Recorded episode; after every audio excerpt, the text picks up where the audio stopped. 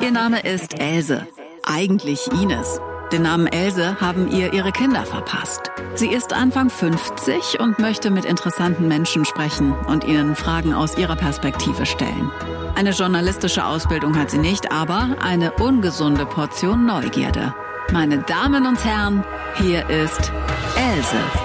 Hallo zusammen, mein heutiger Gast ist der YouTuber Musician und wir haben geredet über YouTube, Computerspiele und Cupcakes. Hallo Chris, am besten stellst du dich selbst kurz vor. Äh, ich bin der Chris, ich wohne derzeit in Hamburg, bin jetzt junge 30 Jahre alt und äh, ich bin YouTuber und Twitch-Streamer und mache das jetzt seit, äh, lass mich nicht lügen, fünf, sechs Jahren. Mehr oder weniger erfolgreich, so mit Höhen und Tiefen habe ich schon alles mit durchgemacht und ähm, ja, ich verdiene halt mein Geld damit, dass ich Videocontent ins Internet stelle.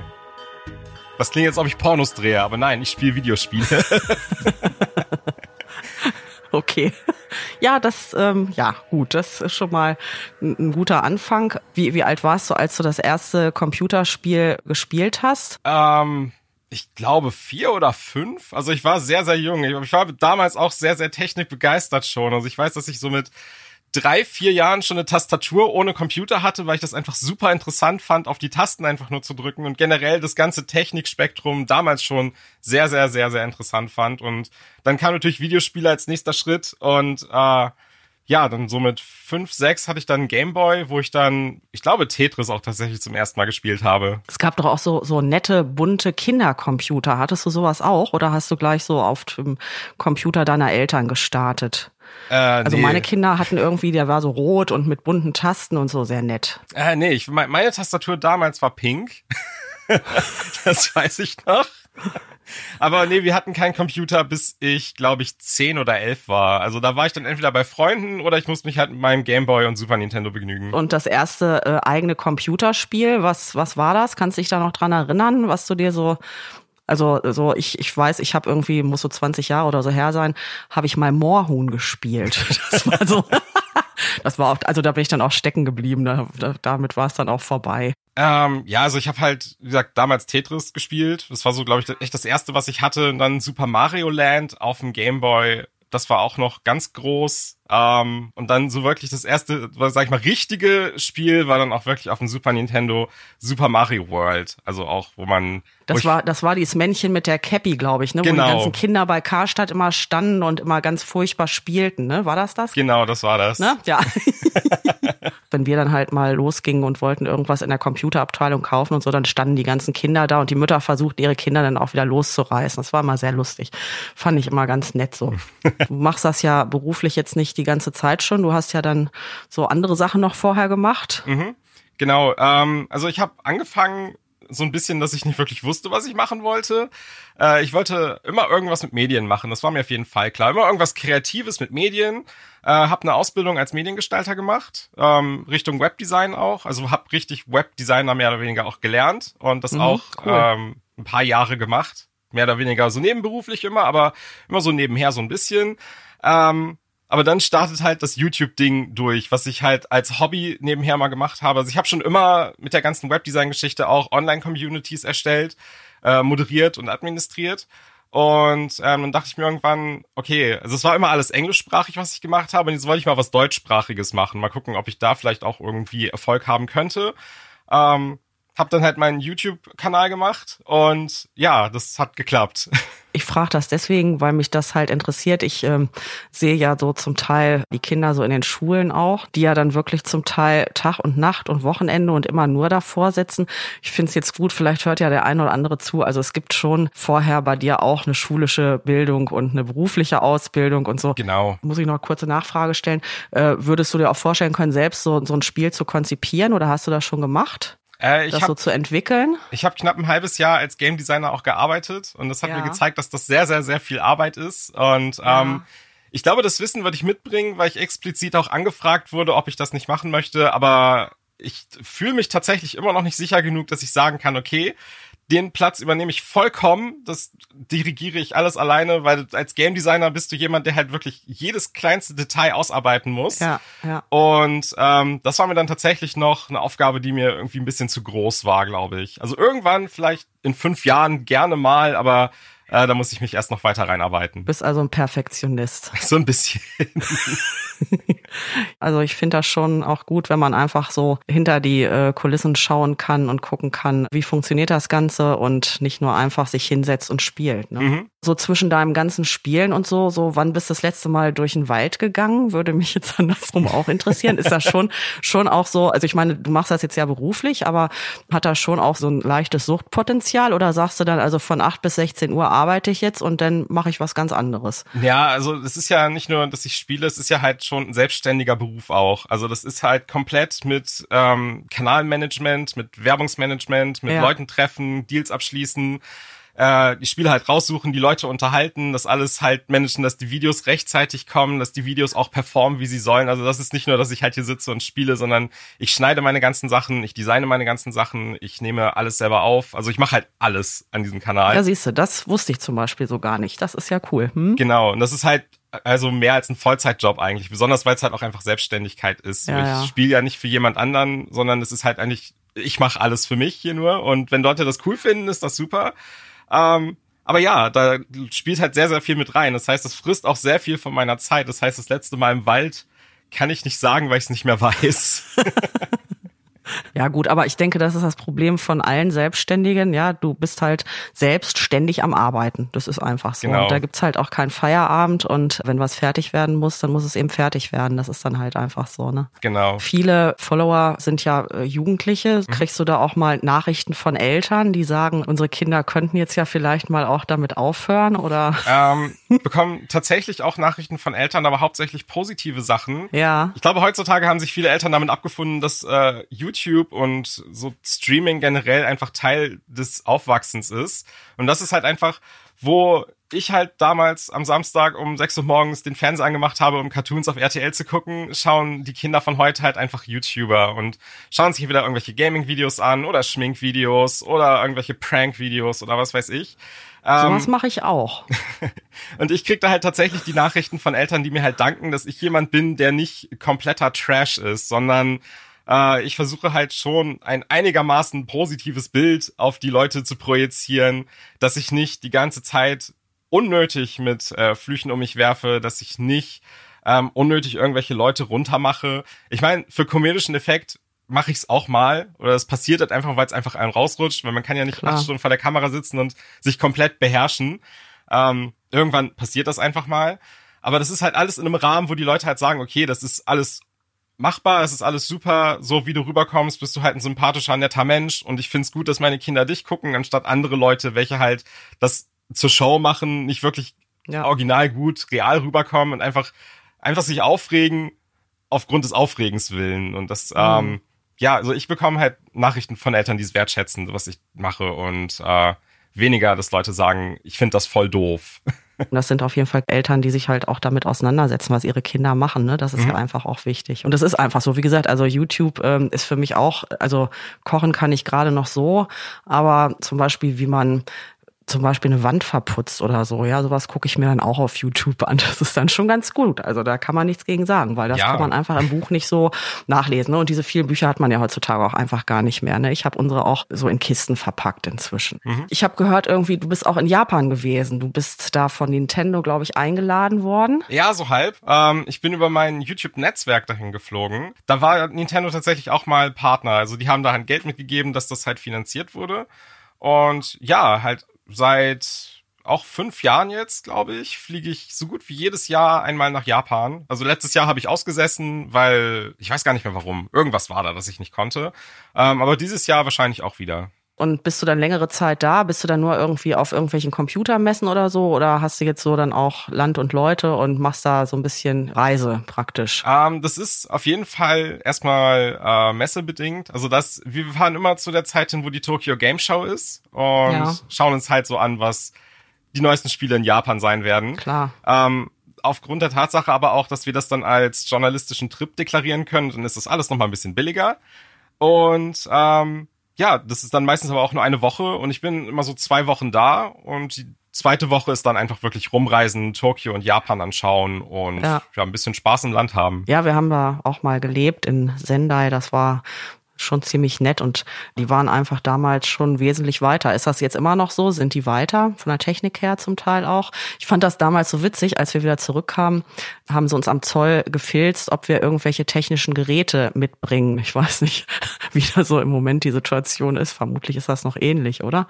Ja, also mittlerweile nicht mehr so stark. Es gibt immer noch so ein paar Sachen in Japan, wo man sich so denkt, ach, das ist eigentlich ganz intelligent gemacht. Das wäre schön, wenn das hier auch so wäre, aber ähm, ich glaube, diese Internationalität und Vernetztheit der ganzen Welt durch das Internet und allem drum ja. und dran hat schon dafür gesorgt, dass äh, zumindest so die erste Weltländer einigermaßen auf demselben Stand sind. Also so krass viel Unterschied gibt's eigentlich nicht mehr. Ich glaube, der größte Unterschied ist einfach immer noch äh, die Bahn in Japan, die einfach punktgenau ist. Richtig. Also ich glaube, schon bei 30 Sekunden Verspätung müssen die eine formelle Entschuldigung ausschreiben. Ja. ja. Also das ist halt richtig krass. Ähm, aber ansonsten gibt's halt super viele Sachen, die man halt auch in Europa finden würde. Also das ist, mhm. äh, sind relativ angegleicht mittlerweile. Mit dem Bahnfahren, das fand ich auch völlig cool, dass sie dann wirklich in Reihe und Glied auf der rechten Seite stehen. Ja, da wirst du ja auch nicht angerempelt oder sonst irgendwas. Das ist schon was. Also das gut. Dafür waren andere Sachen, zum Beispiel Krankenversicherung oder sowas, ja einfach besser als damals in Japan. Aber ansonsten fand ich schon schon ziemlich cool. Also ja, also allein vom vom Länderfeel her würde ich, glaube ich, tatsächlich zurzeit eigentlich mal so gerne so ein Jahr in Japan leben. Also es ist halt echt ein entspanntes Land, um da einfach zu sein. Also es ist sehr, alle sind sehr höflich, alle sind sehr für sich, keiner möchte irgendwie den anderen stören und das, das schätze ich sehr wert. Ja, aber trotzdem auch sehr hilfsbereit halt. Ne? Also wir haben da ein Jahr gelebt und sie waren auch unheimlich interessiert an einem, mhm. dass man halt auch im Fernsehen dann von Deutsch lernen über, wie man Sauerkraut kocht und so weiter. Also was hast du denn sonst so für Zukunftspläne? Was planst du denn so, wenn du selbstständig bist? Oder wo siehst du dich so in 20 Jahren? Uff. Äh, keine ja. Ahnung. also ich, ich weiß zurzeit nicht mal, wo ich mich in zwei Monaten sehe, ehrlich gesagt, weil das ist alles ja. zurzeit sehr, sehr schnelllebig immer. Und besonders durch die ganze YouTube-Geschichte. Es kann halt sein, dass ich morgen ein Video raushaue, welches einfach so abgeht, dass es mir den Rest meines Lebens finanziert. Ähm, dann sitze ich in 20 Jahren höchstwahrscheinlich in einem dreistöckigen Haus irgendwo an einem See. Ah ja. Das ja. wäre zumindest ganz schön. Ähm, oder es läuft halt so weiter wie jetzt, dass ich halt einfach mein Ding durchziehe, mache, was ja. mir Spaß macht und ähm, mal gucken, vielleicht finde ich irgendwann noch mal einen richtigen Job, dass ich mal irgendwas Normalem nachgehe. Ja, aber das ist ja jetzt auch ein richtiger Job. Also, was ist ein richtiger Job? Äh, also, dass ich halt Meinst so angestellt zu sein. Genau, oder? dass ich einfach so einen Arbeitsvertrag unterschreibe, sage, ich bin von 8 bis 16 Uhr dann im Büro und arbeite da vor mich hin und krieg dann halt mein Gehalt, wo ich nicht immer hoffen muss, dass es vielleicht jetzt mal höher ist als sonst oder Angst haben muss, dass es niedriger ausfällt als sonst. Ja, auf der anderen Seite ist natürlich auch sehr eintönig, ne? Das stimmt also natürlich. Also. Das ist halt halt die Freiheit, die man als Selbstständiger hat, dass ich dann spontan richtig, sagen kann, okay, richtig. heute mache ich vielleicht einfach mal doch nichts. Die Videos genau. reichen noch für zwei Tage, nehme ich mir einen Tag frei und das kannst du halt als Angestellter nicht einfach mal machen. Nee. Das, ist, das nee. kommt, glaube ich, nicht so gut. Nee, und du hast ja auch immer jemanden, der dir sagt, wie und wann und was du zu machen hast. Ne? Also das, ich glaube, das ist schon schwierig, wenn man selbstständig war. Genau. Aber Gut, wir werden das mal weiter verfolgen. Ne? Mhm. Könntest du dir vorstellen, ich meine, du hast ja nun äh, viele Follower, dass du zum Beispiel wieder Rezo da jetzt auch politisch irgendwo mal was loslässt oder in eine andere Schiene so gehst? Ähm, ich habe vor kurzem angefangen zu backen, also vor zwei, Schön. drei Monaten. Ja, dann gucke ich ja vielleicht doch mal. Es war so ein, so ein spontaner Gedanke, dass ich jetzt einfach mal anfange zu backen und anscheinend bin ich relativ gut darin. Ähm, ich habe jetzt aus Test und Joke einfach mal ein Video aufgenommen, wie ich so ein paar Cupcakes gebacken habe, so den ganzen Prozess aufgenommen, mit Teig zusammenmischen und das Frosting anrühren und draufpacken und dekorieren, allem drum und dran. Und das kam überraschend gut an eigentlich. Also ja. wenn das mit Videospielen nichts mehr wird, kann ich glaube ich noch mal eine Bäckerkarriere starten. Gut, das hört sich doch gut an. ja, da, da werde ich dann auf jeden Fall auch mal drauf gucken. Also da, so, ich glaube, mit den Computerspielen, das werde ich nicht mehr anfangen, aber so andere Dinge, so, da gibt's ja doch interessante Sachen. Ja, wir haben ja noch unsere Rubrik. Else lässt Fragen fragen. Die fünfjährige Palina, eine ganz süße, der fallen auch immer ganz gute Fragen ein und die spiele ich dir jetzt mal vor. Was ist denn dein Lieblingsspiel? Uff. Also da gibt's halt sehr, sehr viele. Ähm, und die wechseln halt auch täglich. Also wenn ich jetzt wirklich sagen würde, das ist mein Lieblingsspiel, dann äh, müsste ich halt jeden Tag eine neue Aufnahme zuschicken. Generell, unterm Strich, mag ich The Legend of Zelda Ocarina of Time sehr gerne. Aufgrund der Tatsache, dass es damals ein absolut revolutionäres Spiel für seine Zeit war. Es war das erste Spiel, welches wirklich mal so eine richtige große Welt gezeigt hatte für mich, wo man aus dieser kleinen, aus diesem kleinen Areal rauskam und plötzlich auf so einem riesigen offenen Feld war und es war scheinbar alles möglich. Die Musik ist großartig, wie das Spiel voranschreitet, ist übelst, übelst flott und gut und es gibt keine Downtime, wo man sagt, okay, das ist jetzt langweilig, sondern es ist einfach, es passiert immer irgendwas und du hast immer ein Ziel, wo du hingehen kannst und was du machen kannst. Die Grafik war damals übelst, übelst toll, habe ich sehr, sehr geliebt und auch das Gameplay, also wie sich das Spiel spielt, war damals auch einfach revolutionär, weil da so viele neue Mechaniken drin waren, die selbst bis heute in anderen Spielen noch kopiert wurden und ich glaube, wenn ich irgendeins wählen müsste und sagen müsste, das ist wirklich das Top-Spiel für mich ever Lieblingsspiel, dann müsste es das sein. Die nächste Frage kommt von Sebastian. Bist du Influencer und würdest du dich auch politisch positionieren? Äh, ja, ich würde sagen schon, dass ich Influencer bin. Also ich finde die Bezeichnung Influencer ganz, ganz furchtbar. Deswegen sage ich immer, ich bin YouTuber oder Twitch-Streamer. Aber im klassischen Sinne, ja, ich bin auch Influencer. Ähm, politisch richtig aktiv werden würde ich, glaube ich, eher weniger, weil ich einfach mich mit der Materie nicht gut genug auskenne, dass ich mich jetzt irgendwo hinstellen würde und sagen würde, so, das müsst ihr aber machen ähm, oder das solltet ihr tun. Also dafür fehlt mir einfach das Wissen. Deswegen würde ich das, glaube ich, eher nicht tun. Ähm, aber ich gehe auf jeden Fall auf Demos, die ich als wichtig erachte und ähm, erzähle das auch den Leuten, dass ich halt da war. Ich sage jetzt nicht, die sollten dann auch dahin gehen, außer es ist halt wirklich wichtig, wie zum Beispiel jetzt die ganze Artikel 13 Geschichte, die natürlich auch meinen Job dann beeinflusst, wo ich natürlich sage halt, wäre cool, wenn ihr damit hingeht, weil das ist irgendwie wichtig. Ähm, oder jetzt so die ganze Klimawandelgeschichte, welche ich halt auch als sehr wichtig erachte. Aber halt außerhalb diesen beiden Themen kann ich, glaube ich, nicht sagen, okay, jetzt setzt euch mal für das und das Thema ein, weil dazu fehlt mir einfach das Wissen. Daher ähm, Influencer ja, politisch aktiv. Hm. Gut, wir haben noch eine Frage von Katrin. Hast du deine Reichweite schon mal für etwas genutzt, was nicht mit Gaming zusammenhängt? Uff, äh, das ist eine echt gute Frage. ähm, ehrlich gesagt, weiß ich es gar nicht. Also ich bin sehr Gaming fokussiert und gehe nur ungern aus dem Gaming-Bereich raus, ähm, weil ich glaube ich auch meine, dass die Leute mich halt abonnieren, weil sie Gaming-Stuff haben möchten. Das heißt, ich äh, nutze meine Reichweite relativ selten für irgendwelche anderen Sachen, außer Gaming-relevanten Sachen. Daher glaube ich, kann, muss ich da sagen, dass ich das für nichts anderes bisher benutzt habe. Super, vielen Dank. Else lässt Fragen fragen. Wirst du auf der Straße auch angesprochen oder ist das eher so auf Messen beschränkt, dass man dich da kennt? Nee, tatsächlich, also es passiert selten, aber ich wurde auch schon angesprochen in Kinos, auf der Straße, in Cafés. Also äh, es kommt vor, wenn auch so auch nur zwei, dreimal im Jahr. Auf Messen halt deutlich öfter. Also wenn ich da über so einen Gang laufe, dann schreien mir schon mal so drei Leute hinterher innerhalb von zwei Minuten. Aber ja, auf der Straße passiert, wenn noch selten. Entschuldigung, jetzt ist mir der Stöpsel hier. Ach, alles nicht so einfach hier. Wir haben immer viel Spaß, also das ist immer. Hier ist immer richtig was los. Sehr gut. Was machst du dann eigentlich sonst so, so selbst im Internet? Was siehst du dir da so an? Ähm, also aufgrund der Tatsache, dass ich meine Liebe fürs Backen entdeckt habe, ziehe ich mir gerade sämtliche Backvideos rein, die mir vorgeschlagen werden. Ähm, also ich lerne dann gerade nie aus. Es ist sehr, sehr interessant, einfach zu sehen, wie die Leute die ganzen Sachen zubereiten, was sie da reinpacken und wie sie es dann am Ende dekorieren.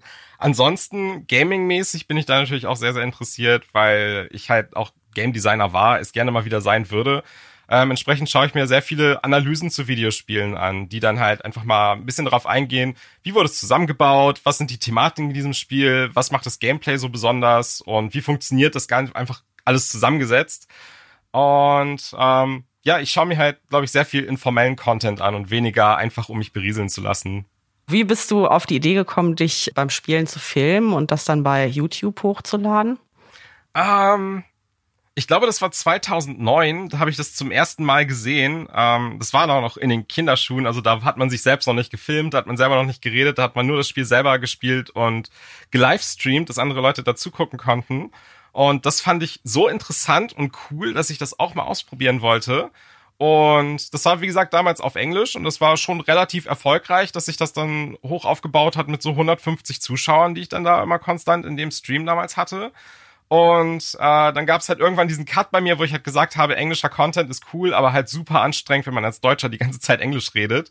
Und wollte das dann einfach mal auf Deutsch machen. Und Streaming in Deutschland war damals noch nicht so groß. Ähm, stattdessen war halt YouTube das Ding, wo alle hingegangen sind. Und dann habe ich mal geschaut, wie man das da auf Deutsch umsetzen könnte, was die Leute da so tun. Und dann einfach mein Wissen, was ich bereits hatte, halt auf Deutsch ausgenutzt und dann ja, ist einfach nur auf Deutsch umgemodelt, mehr oder weniger.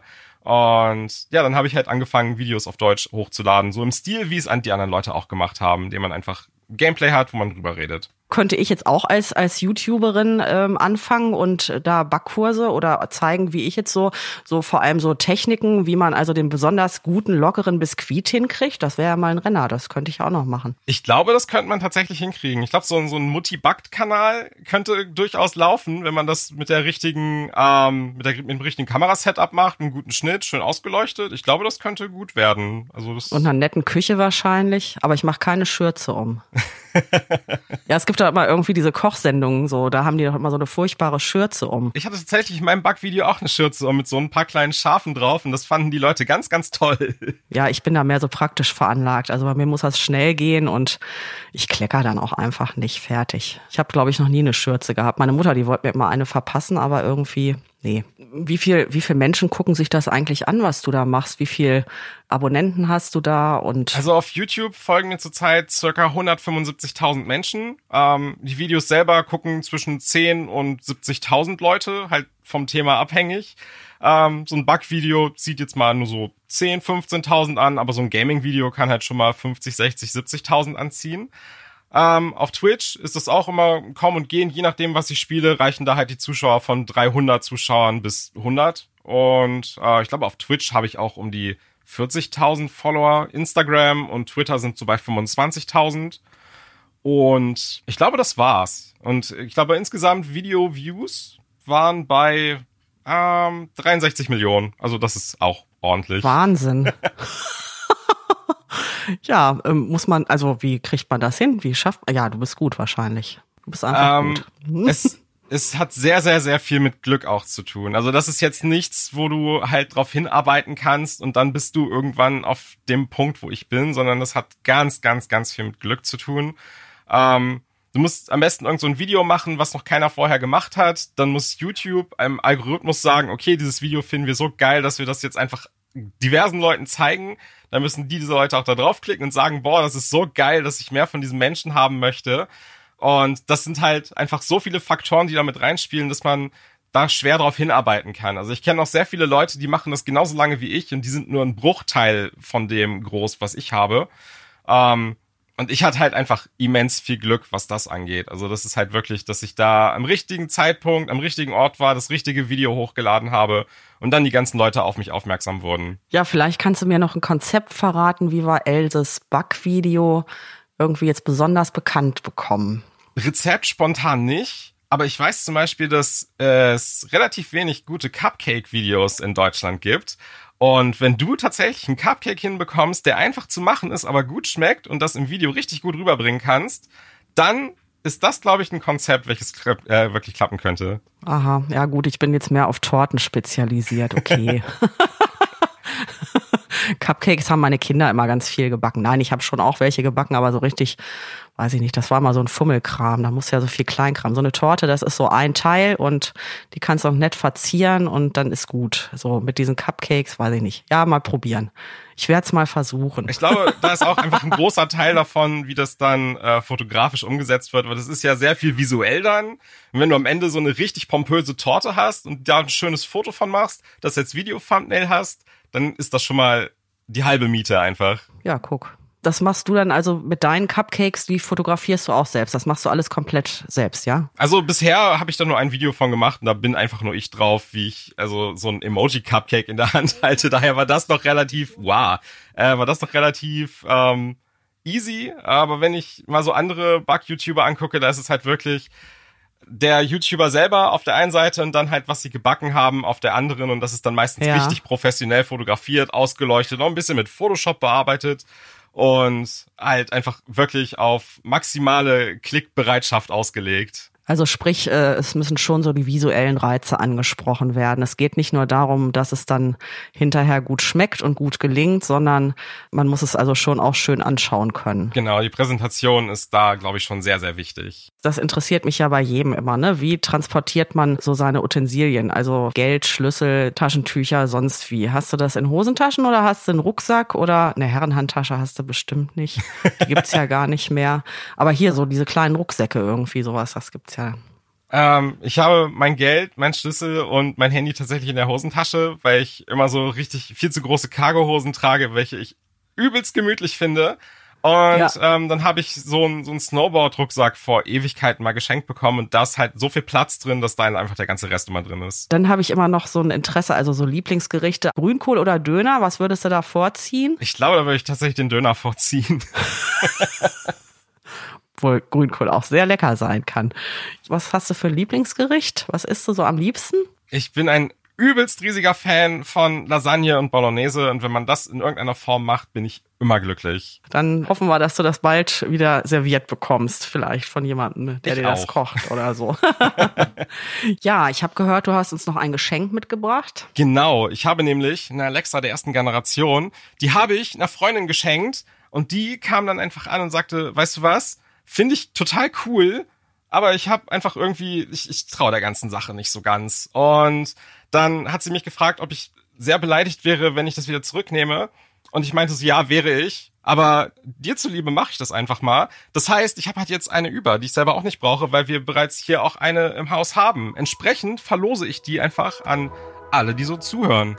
Ja, wunderbar. Dann bedanke ich mich bei dir und wünsche dir noch einen sonnigen Tag und vielleicht sehen oder hören wir uns mal wieder, vielleicht beim Backen.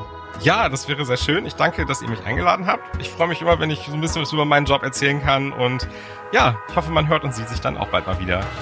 Herzlichen Dank auch an euch fürs Zuhören und ihr könnt jetzt die Original Alexa von Chris wie folgt gewinnen. Abonniert diesen Podcast, schreibt einen netten Kommentar bei iTunes und schickt mir eine Mail mit eurem Kommentar und dem Betreff Ich möchte Alexa an elseelseelse at gmx.de. Viel Glück und bis dann, eure Else.